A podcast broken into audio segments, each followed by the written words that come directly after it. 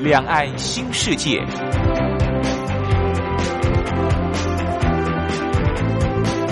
这是一个让您打开视野、胸怀两岸、放眼全球的云端世界。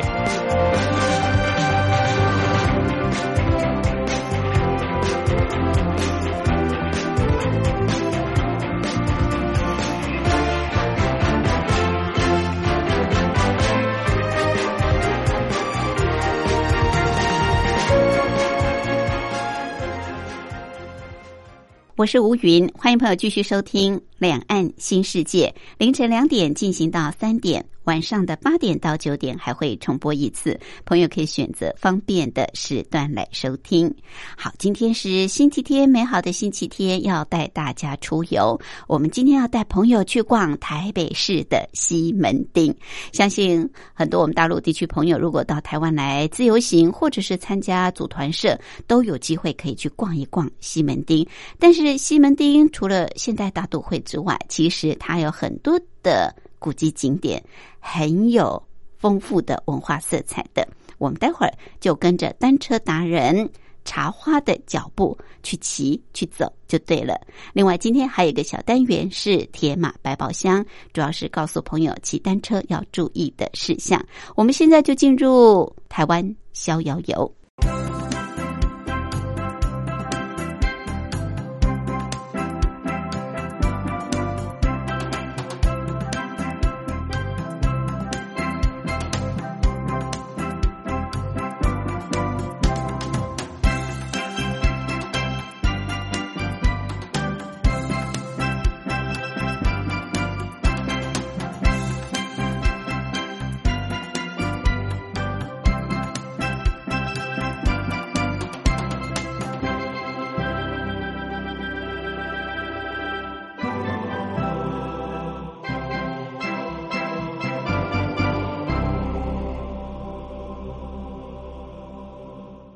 这个单元的主讲人是单车达人、旅游作家茶花，他目前也是万华社区大学老师李立忠。茶花好，大家好，好，我们今天要很轻松游，骑 U bike 来逛西门町。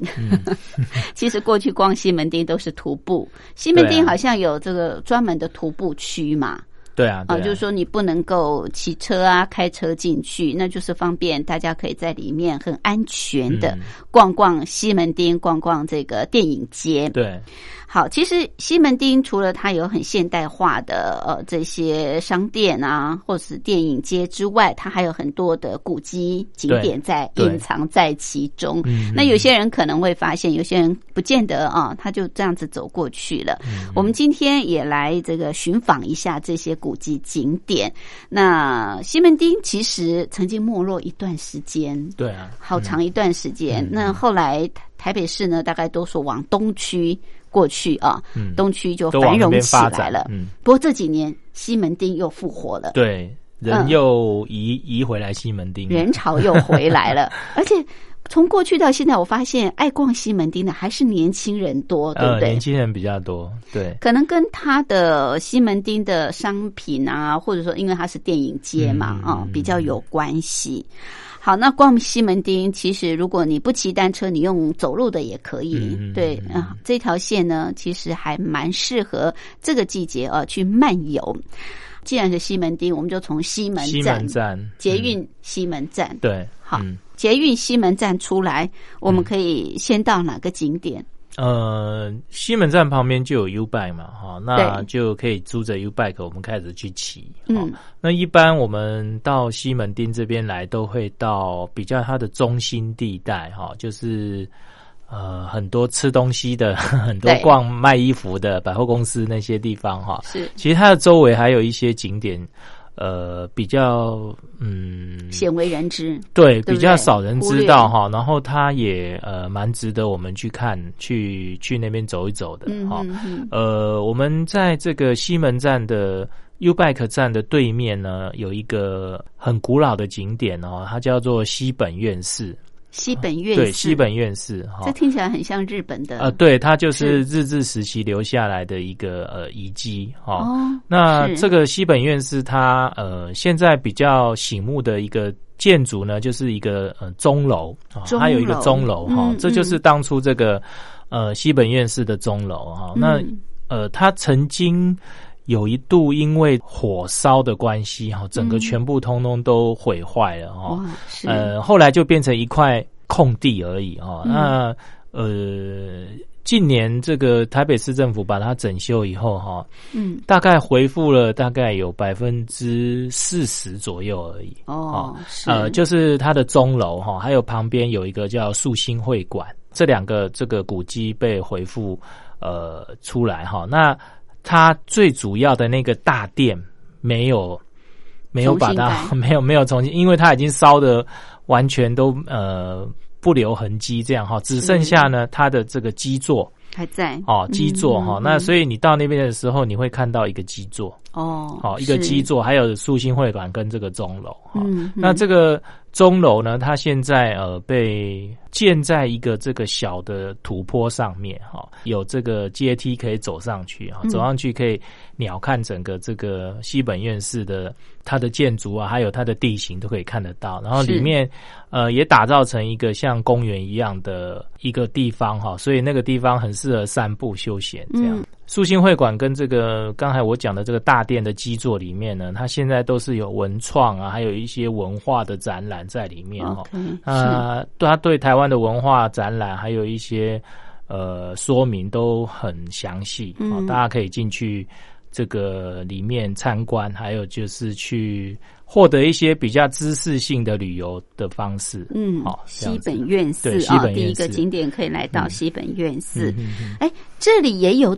祖师庙啊，我还不晓得在西门町也有祖师庙 哎。对，然后西本院是旁边是长沙街嘛，哈，我们长沙街，对，我们沿着长沙街往下骑，是呃，就会碰到这个清水祖师庙啊。那清水祖师庙，它在这个西门町，就是蒙甲这一带，它算是一个很重要的庙哦，因为我们这个呃蒙甲这个地方，当初是泉州人。泉州人的聚落，泉州有三个地方能移民到台湾，一个是三义人，一个是安溪人，还有一个是这个同安人哈。那安溪人他供奉的主神就是清水祖师庙。哦，就是清水祖师哈，所以对，所以他就在这个地方会有一个清水祖师庙哦。那讲到这个清水祖师庙，其实它有一个小故事啦哈，就是嗯，他们我刚才讲说这个泉州有三三大族群，三大族群哈。他们为了争地盘，好，所以在呃清朝的时候发生了一件叫做顶下交拼的这个历史事件哈，就是当初这个蒙甲有分顶顶交跟下交，一边是三义人，一边是这个呃同安人，好，然后他们在争地盘哈，那安溪人。他就没有争，哈，他就保持中立，哈。可是这个呃三亿人，哈，他要通过，因为那那个时候台北很多沼泽地，哈，比较不好通过，还要赶同安人，呃，把他赶到别的地方去，哈。那他要借到这个安溪人的这个这个地盘嘛，哈。那清水祖师庙刚才挡在中间，嗯，好，那这个三亿人就说，那你先把这个清水祖师庙拆了，哈。让我可以大军可以过去啊，那等我把同安人赶跑以后，我再帮你修好。结果三亿人后来就呃反悔啊，他把清水祖庙烧了哦，烧了以后，他把同安人赶跑以后呢，这个。三亿人就反悔，也没有帮他修这个清水祖师庙，哈，结果清清水祖师庙就也没办法，因为三亿人势力太大，他知道鼻子摸摸自己在在重自己在对自己在重盖这个清水祖师庙。那三亿人就说：“那我送你一根柱子好了，哈，就变成这样。”他就是反悔这样。后来这个。蒙甲渐渐的这个淤积哈，那个呃商船没办法停靠，那那个同安人被赶到大道城去，嗯，所以我们知道大道城现在很繁荣。对，那大大道城后来渐渐因为蒙甲这边不能停靠商船，那那个大道城那边就渐渐的繁荣起来。嗯嗯，那这个就是清水祖师庙一个小小的故事，蛮有趣的啊。不过呃，在这个西门町里面，居然隐藏一座清水。祖师庙 啊，好，其实，在西门町，当然这里是电影街啊，也有电影的一些主题公园。但是，我想大家比较熟悉的一个古迹景点，大概就是红楼。红楼，对，我们待会儿休息过后再来介绍。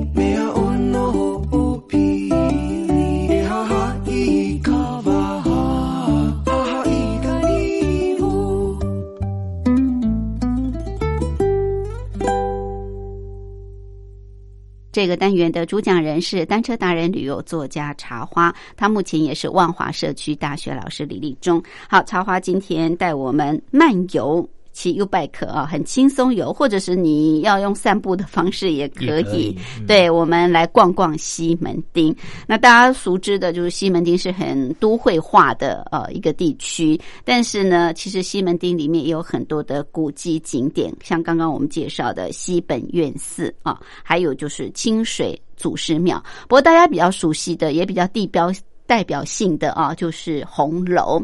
呃，红楼它本身的建筑就很醒目，走到西门町，你大概都会看到这一栋红楼。现在红楼里面其实有很多的文创文创商品在里面。对，然后红楼它是一个八角形的建筑，对对，呃，建筑非常的特别哦。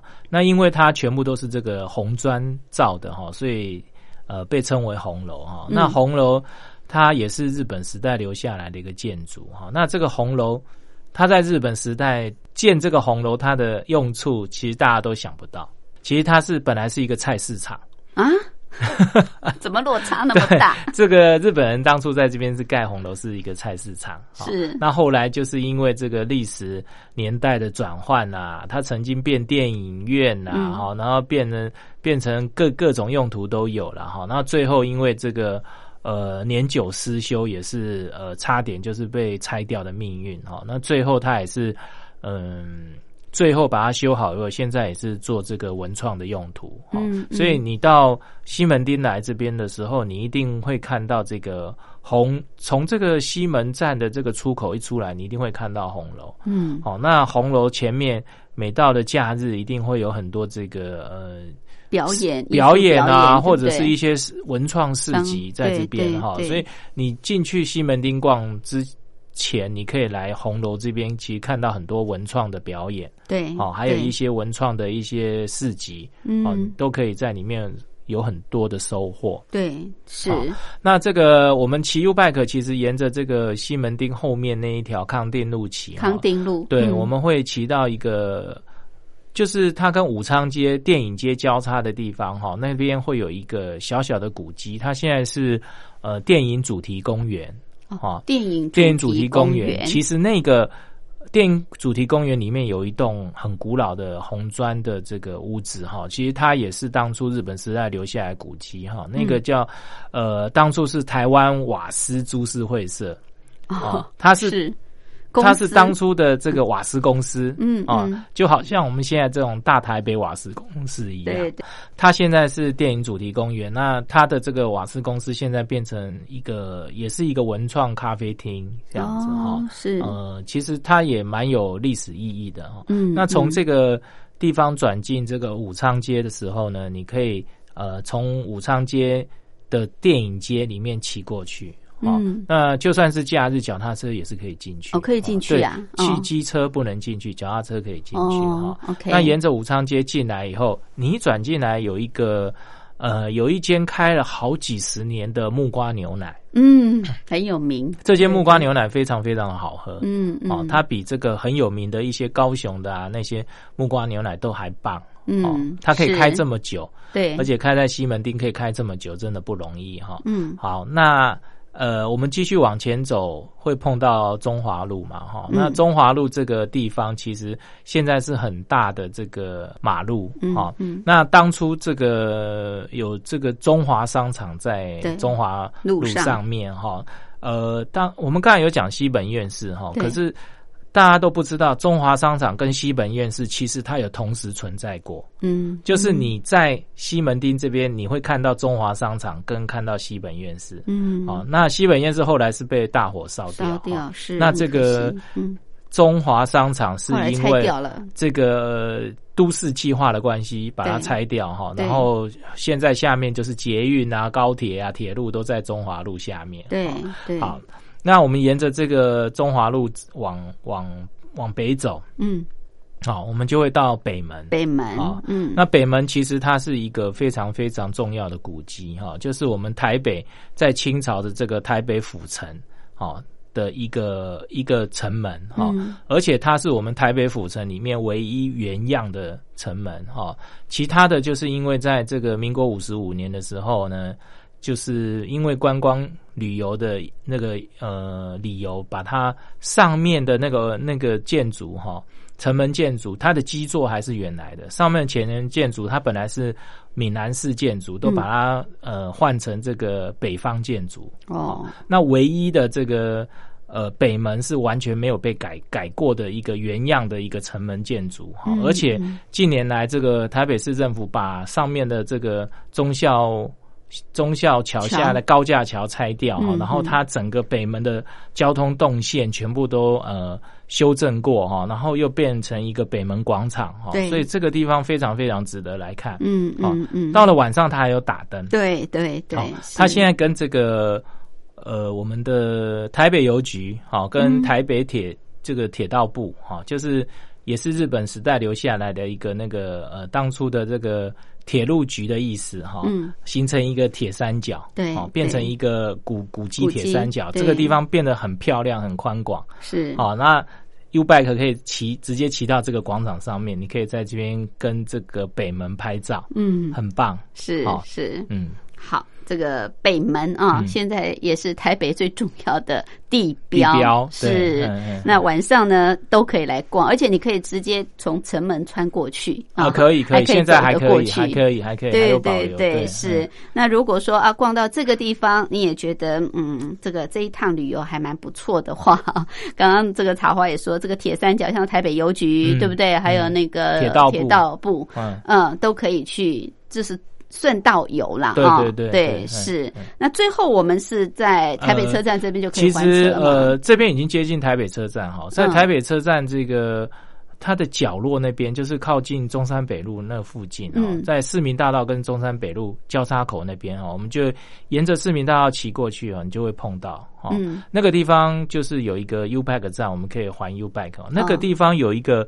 呃，小小的古迹比较没有人注意到。我们刚才讲的那个古迹已经不太被人注意了。这个古迹更少人知道哈，它就是那个国父史迹馆哦，好是有一个小小的类似小小的国父纪念馆。嗯嗯嗯，那是国父史迹馆哈。那它是呃当初日本时代留下来的一个房子哈。是啊，它。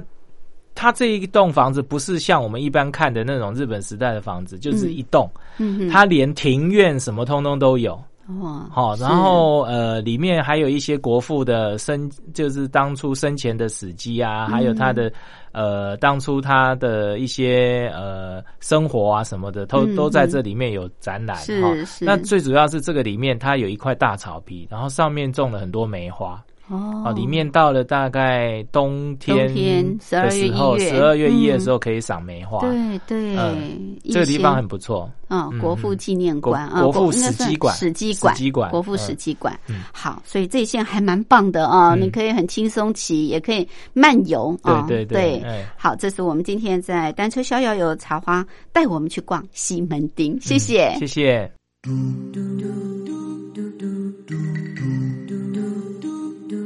do do do do do do do do do do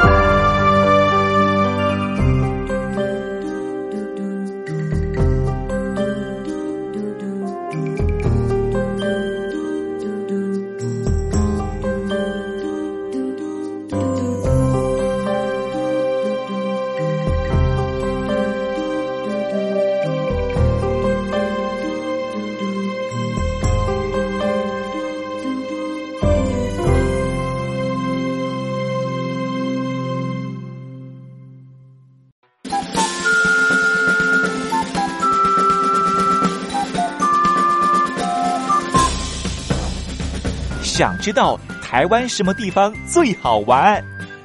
想知道台湾什么美食最好吃？想知道两岸发生了什么大事吗？您想要的我们都有。收听光华之声，丰富您的人生。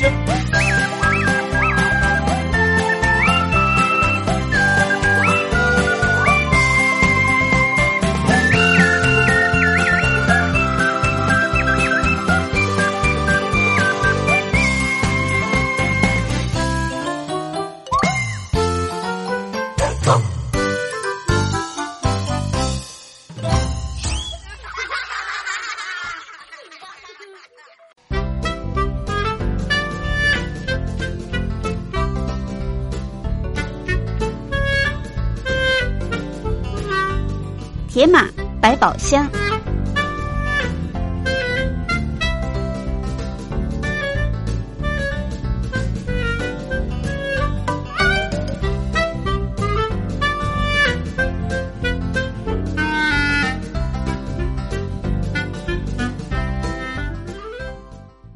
欢迎朋友继续收听《铁马百宝箱》这个单元，主要是跟我们朋友来介绍骑单车要注意的事项啊。我想首先请教茶花，就是为什么我们骑单车好像都要穿车衣？嗯，那经常你的学生都是团体型的车衣啊，感觉上好气势还蛮庞大的。嗯嗯，穿一般的运动服不行吗？呃，其实穿一般运动服也可以的哈。那在我们骑脚踏车的时候，其实它有一些。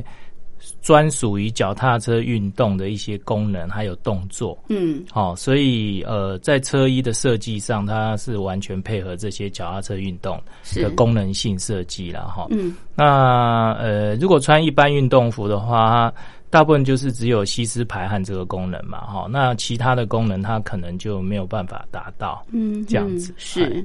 那。这个关于车衣哦，它算是一个很专业的一项一项这个制作的技术。对对，那我今天有请到一位这个好朋友来帮大家介绍一下这个。呃，车衣的功能还有车衣的技术这些，太好了。这个专家来介绍啊，会更加的详细。对对对，这是他是我的好朋友，叫那个呃陈安，李陈安，是他是众兴实业的总监。总监，大家好，我是 AD。是，那我们是重心实业。陈安刚刚一进来的时候，我觉得好年轻哦，好年轻就干到总监，真是不简单。多运动就会年看起来年轻了。不，我刚刚私下听陈安，你自己也是运动员，对不对？对对对。您是哪方面的运动？我本身是前躲避球国家队的选手，那现也是现役台北市代表队的的运动员。躲躲避球，对，比较冷门。嗯，国手啊，国手，国手。大家一般听到躲避球，可能就是哎，国小在在做运动，对对对，所以大人打起来就更加可怕 啊！真的，对对对。那躲避球台湾比较容易有运动伤害，对不对？对，其实呃，不过其实我们训练正确的方式就比较可以避免。哦，对对对，所以躲避球相对来说是比较冷门，不过它。打起来也非常刺激，所以陈安，你本来就对这种运动很有兴趣。对，就是从小可能也是在球队的环境长大。哦哦，对，所以知道运动的重要的重要性。对。那每一项运动其实都有它专业的衣服嘛？是是是。对，所以你也会特别去了解研究。对，会特别去了解，加上自己爱漂亮，所以知道喜欢穿一些漂亮的球衣。运动服还有漂亮不漂亮的？对，运动服现在现在很重要，对，很重要。对对。其实我自己觉得，好的运动服可以帮助一个运动员有一个信心加成的效果。对，其实对比赛是很有很重要的。是这样子啊？对对对。哦，所以我们这个不爱运动的人都不了解运动服，尤其尤其是可以增强。强信心，尤其是一个团队的话，他对整个团队的这个向心力、归属感，嗯哼，还有让这个团队的这个运动的这些呃，他的成绩会更好。对，哦，是这样子，他会觉得。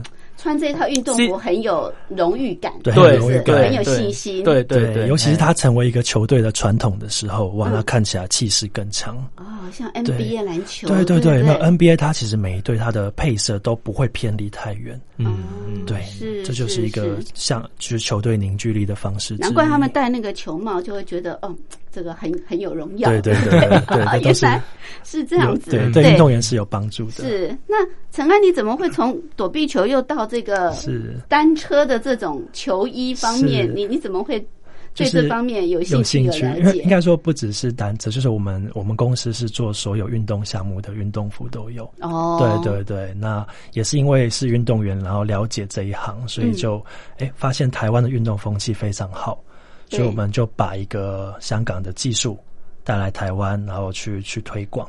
嗯，对，叫做热升华，它是最新的印刷技术。哦，热升对热升热气球的升华，对升华就是那个升华的升华，对对对。那我们其实是其实热升华技术在二十几年前已经出现了，它是一个工业技术，是对。那后来慢慢有呃运动产业把它引进到球衣上面，对。那到近几年我们加以改良、加以优化，所以颜色变得更漂亮、更稳定。所以它本来。不是用在球衣上面，但现在你们把它转到这种球衣上，呃，的单车的这种车衣上面来，对，是。是。热升华，那跟一般的这种球衣制作有什么不一样？呃，热升华我们做的是一体成型，它其实就是把墨水变成气体之后，用高温高压，嗯，然后加热，所以它一体就是这个步骤我们叫做升华，所以它的图案会直接呃用很精准的渗透率，我们渗直接渗进去衣服的布料纤维里面，嗯，所以它很耐洗耐穿，颜色非常漂亮。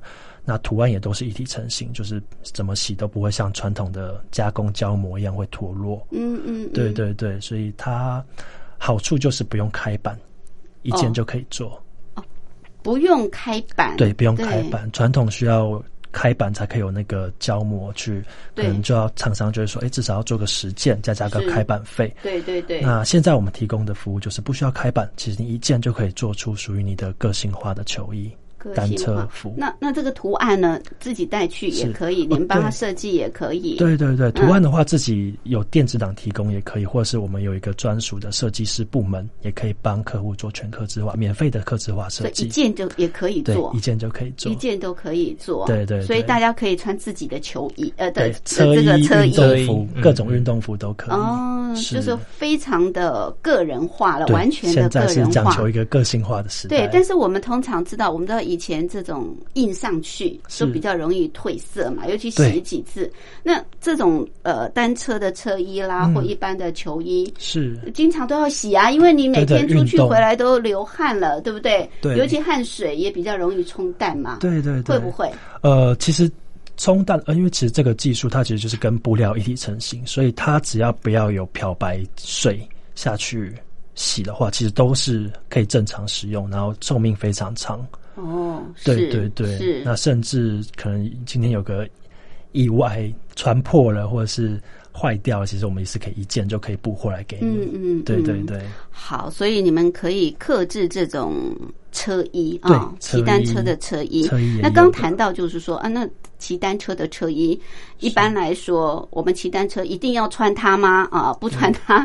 穿一般的运动服，刚刚这个曹花提到，它可能功能性没有那么好，对不对？那就你所了解，一般我们骑单车。为什么一定要穿车衣？它的功能性到底在哪里？对，其实很多客户都问我说：“哎，为什么车衣一定要穿的这么紧身？”对呀，对对对，其实这么车衣这么紧身是有两大好处。嗯，对，一是其实它是比较贴身啊，流线的剪裁可以很有效的去降低风阻，其实骑车的时候你会更加顺畅。嗯，对对对。那第二就是其实我们预防比较宽松的服装啊，可能会干扰一些骑乘的行的动作。哦，对，就是有时候我们不小心穿比较。宽松的裤子，嗯，可能会被卷进去车轮里面。哦，对，所以其实主要是这两大优势，而且其实车衣是充满机能性设计的服装，就是像车衣的背后通常会有一些口袋，可以放水壶、手机、零钱，对随身的东西，就不用骑车的时候再背着包包。是，对对对。那车衣通常都是这个前拉链穿脱的设计，所以比较热。前拉链，拉链式，像一个。金蝉脱壳这样子拉链式的设计，对，所以其实比较热的时候，你就可以调整领口的高度；比较冷的时候，你就可以拉到高领这样子。嗯嗯，我们知道骑车通常都会流汗啊，对不对？对。那这个排汗功能，车衣对车衣来讲，对不对？很重要，对不对？是是。嗯，排汗功能的话，因为车衣我们通常会建议客户选用我们的莱卡布料。莱卡布料，莱卡布料，它其实是一个非常。呃，吸湿排汗，然后又兼具透气功能的布料，是是，对对对，所以呃，车衣我们有建议使用的布料，那当然也可以，客户会有一些选择，是例例如网眼布料，网眼布料就是它透透气效果非常好，嗯，对，那相反的可能就比比较没有这么有保暖的效果，嗯嗯，对，是是是，好，所以。呃，为什么骑单车要穿车衣哦？它有一些呃，跟一般运动服不同功能的效果在里面。是。那您刚刚也特别提到，就是说你们是完全克制化的啊。哎，通常这个克制化一定都会很贵，而且克制化，呃，如果说我这一件，万一就是我团体，比方说像。草花，你们最近班级才全部做嘛？班级的课制化，有时候可能会有一个新的报名。对，那怎么办呢？那是不是要全部再重新做呢？好，有关这个部分，我们待会儿再进一步来呃，请我们陈安跟大家介绍。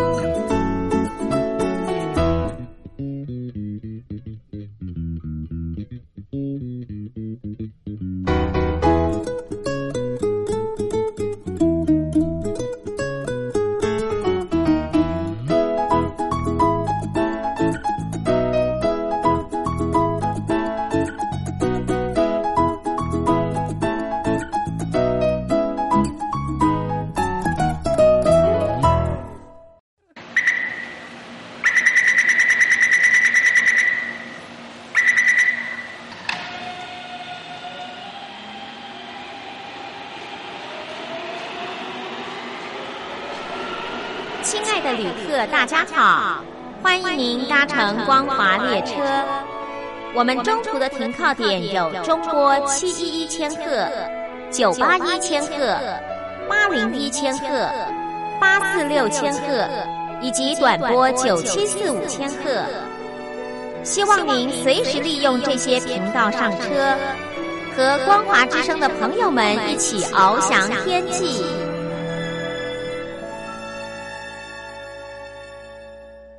欢迎朋友继续收听《铁马百宝箱》。我们这个小单元主要是告诉大家骑单车要注意的。那今天茶花特别跟大家请了专家来告诉我们为什么骑单车要穿车衣啊？那茶花你自己也有经验，对不对？我看你们每一次出去啊，带学生出去都是穿车衣，嗯，都是团体型的。学生的反应也觉得穿车衣真的比一般运动服。在骑单车的时候更加的便捷，或者说更加的舒适啊，各方面。其实我们社大刚开始是没有穿车衣哈，哦，没有穿。对，大概两两年前我们开始就是制作自己的车衣，好，然后班级的车衣，对，班级的车衣哈，然后团体服这样哈。是我我觉得自从自从穿了车衣以后。呃，大家的这个向心力非常的强。哦，真的对，然后大家会一呃，就算没有上课的时候，大家也会相约出去骑车，嗯哼，是。彼此之间的感情更好。嗯，感觉好像团体，好像他在一个团体里面，就是他是归属在这个团体里面，所以他呃有一份归属感在这样子哈。是，然后穿的车衣，大家反应都很好。嗯，好，因为像刚才我们讲的这个吸湿排汗的这个功能功能哈，那像以前有一些人骑车。呃，他会穿一般的运动服，它是有棉质在里面的哈，有棉质，一般人认为就是呃会吸汗嘛，其实会吸汗反而更不好啊，因为它吸了以后，那那一件衣服会变成湿的，对，好，那那个运动的时候就会非常的不舒服。哦。好，那呃，像这个呃，车衣那么紧身，不会一直流汗吗？你会一直流汗，可是它它会吸湿排汗。当它吸吸到这个布料里面以后，你在骑车的时候会有风，它会带动这个空气的流动，嗯，它就会把这些湿气带走。哦，好，所以吸湿排汗在这个车衣里面。来讲算是一个非常重要的功能。对对，因为刚刚我们众心的总监啊，这个陈安也跟大家提到，就是说布料很重要，对不对？那一般比较建议莱卡布料，你穿起来比较吸湿排汗功能会比较舒服。你在运动的时候会比较舒服。对，那还有一个刚才讲的这个领口哈，它的领口是可以呃有拉链嘛，可以拉高，然后可以拉下来。对，哦，就是如果空气比较冷的时候，你骑的时候把。拉到这个最上面，就是把脖脖子整个包覆，嗯，好，那这样子风就不会灌进你的身体里面，嗯嗯，好，那如果说像夏天比较热的时候，你把它拉下来，好，那风那个空气会从你的呃领口进去，然后再从这个吸湿排汗的布料的这些纤维的这些。呃，间隙出来，好，就形成一个循环。哦，好，那这样子就会非常的舒服。嗯，啊，骑起来，其实运动的时候就是呃，你比较干燥，你就会比较舒服。对对。那那种吸湿排汗的呃。车衣呢，就会呃让你会比较干燥，嗯嗯，好，那你就会比较舒服。所以车衣的制造是很重要的，对不对？这个技术很重要啊。那刚刚这个陈安跟我们提到，就是说，哦，你们除了在这种刻字化、个人化的这种设计，可以按照个人需要的，嗯。图案对不对？哎，觉得这个图案让我穿起来很很漂亮，很开心，穿起来很有信心。之外，那你们可能在布料上，对不对？对，或者是在制作的这个车衣的技术上面，你们都会去要求。对对对。那刚刚提到，就是说，像茶花，你们是团体嘛？那随时都有学生在加进来。那我们知道，学生在进进来，如果这个板没有了啊，你就要重新开模或者什么，这是这个很贵的。车衣我记得好像还蛮贵的，对不对？很贵。很贵，那个呃，我们像我们呃，请这个陈安他们帮我们做车衣的时候，嗯，班上大概有三分之二同学全部跑去他们公司，对，就去去那边套梁、去选布料，然后然后看设计这些的，都可以亲自的参与，亲自参与，所以这个这。呃，变成不是说只是一个人的事，变成就是整个团体都可以到他们公司去，然后大家去想想什么图案，对，然后就呃集思广益，嗯，脑力激荡一下，然后把呃把车衣做到就是符合全班都需要的一个功能性，还有它的剪裁啦，还有它的这个图样设计，对，我觉得图样设计很重要。因为大家，大家如果很喜欢它的话，哈，你就会你就会常穿它，常 骑车，常运动了。对，这这一这一点我还觉得蛮重要的。OK，是，所以大家可以选一个大家都能接受的。对对，那因因为我们的报名期间很长嘛，哈，所以可能这一批我们做完以后。呃，在开学前又多了一个两个，那这一个两个就很麻烦。对。对，嗯，所以这个就可以应用到我们的热升华技术非常实用的地方，就是我们不限数量，一件起订，一件也可以，一件也可以追加，追一件也可以追加。对，其实追加跟设计都可以，就是你想要做一件你自己个性化的车衣，也可以，我们有设计师帮您设计，是。对，或者是之后我们要再追加同一个款式的车衣或是运动服都是没有问题的。这主要是因为这个。技术的关系，它不需要开板哦，不需要开板。对对对，只要我们留着这个电子档，我们都可以随时再把一件做好送到送过去。是，所以比方说，哎，我喜欢这个图案，我请你们帮我制作了这一件运动服，对不对？对。那之后我要送给我的朋友，对，也没问题，我也可以追加，甚至可以在上面印免费的印上他的名字。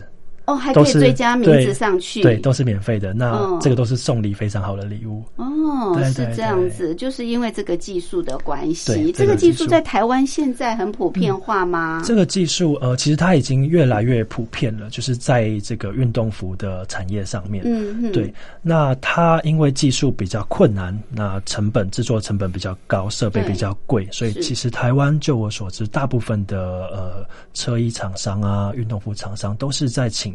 第三方的工厂做一个代工，哦，对对，所以无形之中它的成本可能就会比较提高一些。是，那你们呢？你们也是透过第三方重心实业其实是有自己的工厂，因为我们其实在香港已经深耕了五六年。哦，你们是香港的，对，我们是香港的品牌啊，品牌，对，然后到台湾在去年来到台湾台北西门町开设分公司。哦，对对对，所以我们其实呃，因为工厂是自己的，所以我们成本可以降低，对，可以压低。那可以，我是希望把它回馈到消费者的身上，因为我知道台湾的运动员跟。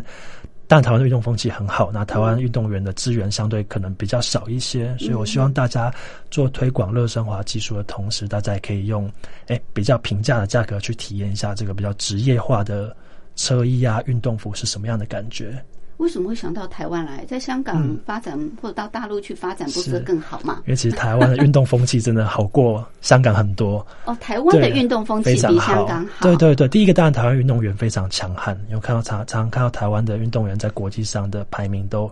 非常好，嗯，对，那再来是当然台湾的地理环境，骑车非常舒服，嗯，对，所以很多环岛对不对？对，环岛很多香港的朋友啊，日本的朋友都会来骑车环岛，对对对对对，所以我们看中了台湾这个运动风气。跟运动风气，加上我本身也是台湾人，哦，对对对，所以就来到台湾开设分公司，哦，是是。是。好，热升华技术哦，现在算是运动服的设计一个很新的一个技术，是，而且可以让你完全个人化的一个克制啊。那目前你们在推广这样的一个运动服这样的一个技术，嗯，呃，你们是透过一些什么方式让大家去认识、去了解呢？是，呃，当然除了跟台湾的一些运动协会啊、体育协会有一些签约合作，嗯，之外，像去年国家队手球队的。的运动运动服对，就是我这边出的，嗯，对，所以这在一些比较接近职业化的推广有一些帮助。嗯，那一般比较民众接触的方式呢，其实因为我知道这个产业比较是被动式的产业，嗯，今天我们一定是有这个需求，我才会上网去搜寻这个定制车衣或是刻字化车衣这样的关键字，对，所以我在这个网站上有做了一些呃资源。所以今天当大家有兴趣搜寻热身花车衣、热身花球衣的时候，可能就会看到我们哦。对，那你们还有一个赞助方式，就是对一些球队，对不对？你刚刚也提到，就是啊，像是手球队，对不对？是是。那有没有什么比较特别的赞助经验可以跟我们分享？呃，我才听到一个有趣的故事，就是我呃，因为花莲高中的篮球队是我这边赞助，嗯，对。那为什么会赞助他们呢？其实非常有趣，因为他们。呃，可能穿了沿用的都是学长几年下来的旧旧球衣，所以有几件可能已经破损，不能再使用。这么困难？对，因为比较多可能是来自偏乡地区的小朋友。对，所以他们就呃 DIY 自己做了一个用白色的背心，然后粘上了球衣号码，跟写上了花莲高中的。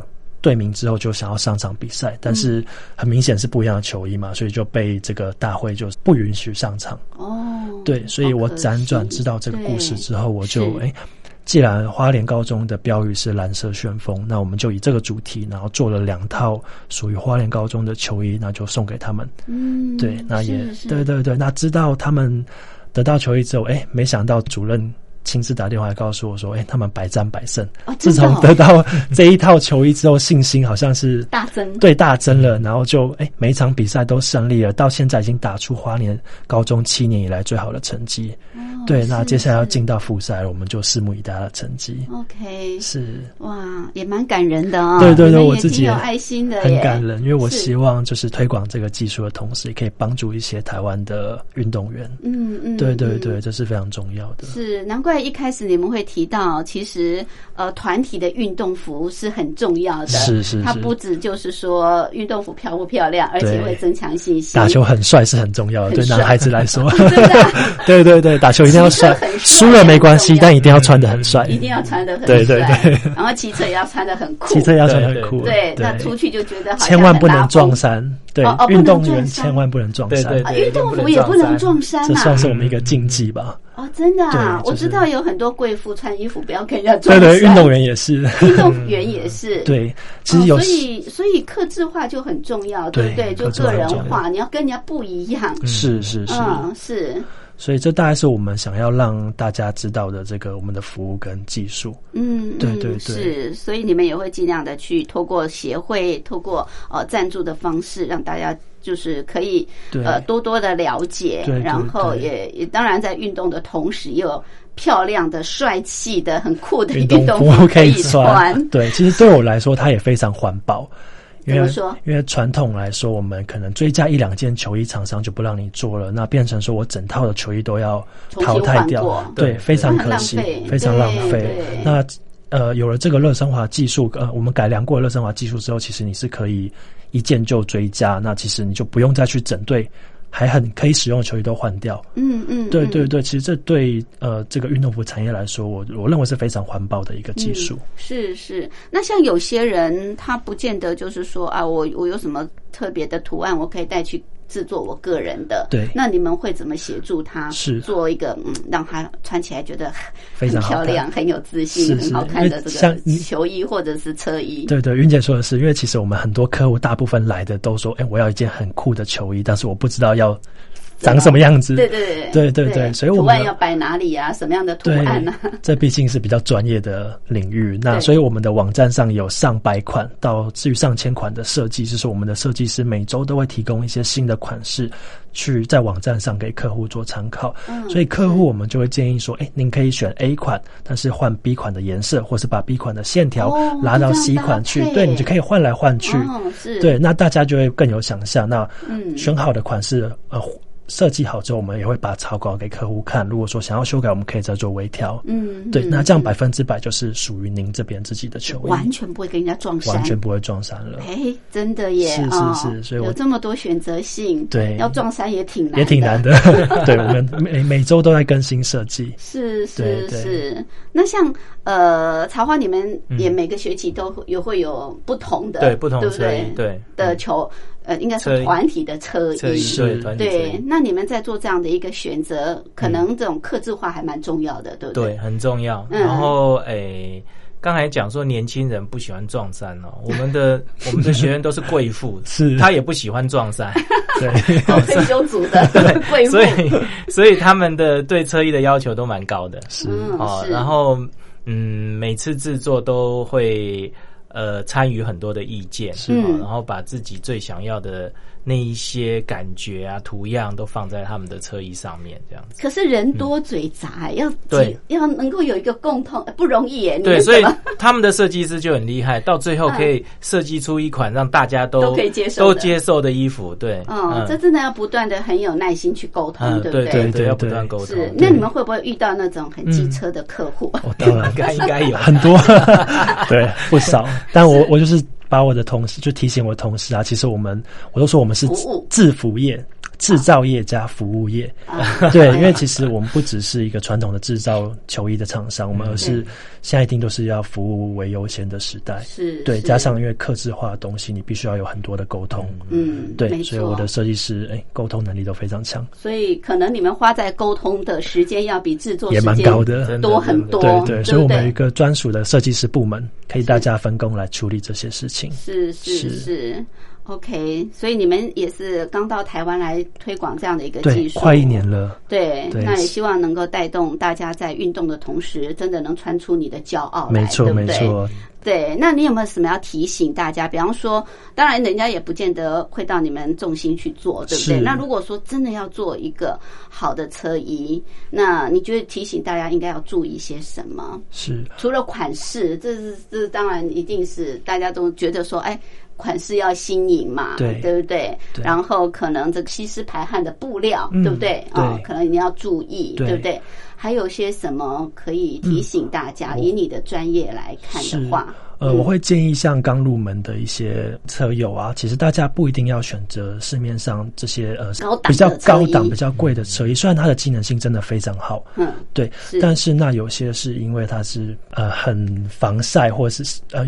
防晒系数非常高，或者是非常保暖。不过，其实台湾一般的环境下，其实不一定需要这么好的球衣，嗯，呃的侧衣，对对对，所以其实你可以选择呃合理的价位下选到合适的品牌，因为其实台湾的单车产业非常发达，所以有非常多的品牌可以选择，嗯，对，所以呃当然价位是一个。嗯，对，那就是就不见得贵就是好，对，不一定贵就是不见适合你，对对对，对对对，所以选择合适自己的车衣跟你会骑乘的环境，你可能都是在城市里面骑，或是你会骑到五岭、骑到山上去，嗯，对，对，职来来说都是非常重要的选择。哦，不，不同地区的这个车衣就不一样啊。对对，这个老师应该非常了解。对对，不同山上骑的车衣跟 U 拜骑的不一样。跟 U 拜骑的，其实很专业的车衣哈，比如说我们呃冬天的车衣哈，它其实它有分温度。哦。它做出来的时候，它这这件车衣它是呃，比如说十十五度以下用的，或者是二十度以下用的，其实都有这样子分。哦，有分温度的车衣。对对，就是呃寒冬在骑的车也是有，像我们的车库的哈，是车库它车库厂出来的时候有。呃，比如说二十公里用的，哦，五五十公里用的，一一百公里用的车库都不一样。哦，那就是像骑五岭那一种，就是你要功能性很强。嗯，哦，那我们在城市休闲骑哈，就大概吸湿排汗功能够，这样就可以。对，嗯嗯，呃，所以呃。选择车衣跟你的呃骑乘的习惯是有关系的。OK，季节对不对？温度对对对，然后地区都不一样。对对，像像你很注重防晒的话，你就可以穿长车衣。哦，长车长车衣你就呃你的手就晒不到，嗯嗯，哦，那你如果说你喜欢晒黑一点，那你就穿短车衣。哦，其实还是有很多呃细节可以选择的。嗯嗯嗯嗯，是是，但是最主要就是功能性适合自己最重要。对，那不用一味的去追逐那个高价位或是名牌名牌。对，嗯嗯，OK。好，我们今天非常感谢众兴实业有限公司的总监陈安啊，来跟我们介绍很专。专业的呃车衣的这个功能啊，或者是制作，或者你应该做怎么样的一个选择？更重要的就是说，你们也做了很多的这种赞助跟服务啊，让哇花莲高中的学生对，因为你们对有这样子的成绩，真是不容易对，非常感动。对，我想你们这就是所谓的社会企业吧？是是是，对对对，一方面推广，二方面服务别人也是服务自己啊。非常谢谢老师给我们带来这么专业的介绍，谢谢吴云姐，谢谢谢老师。家。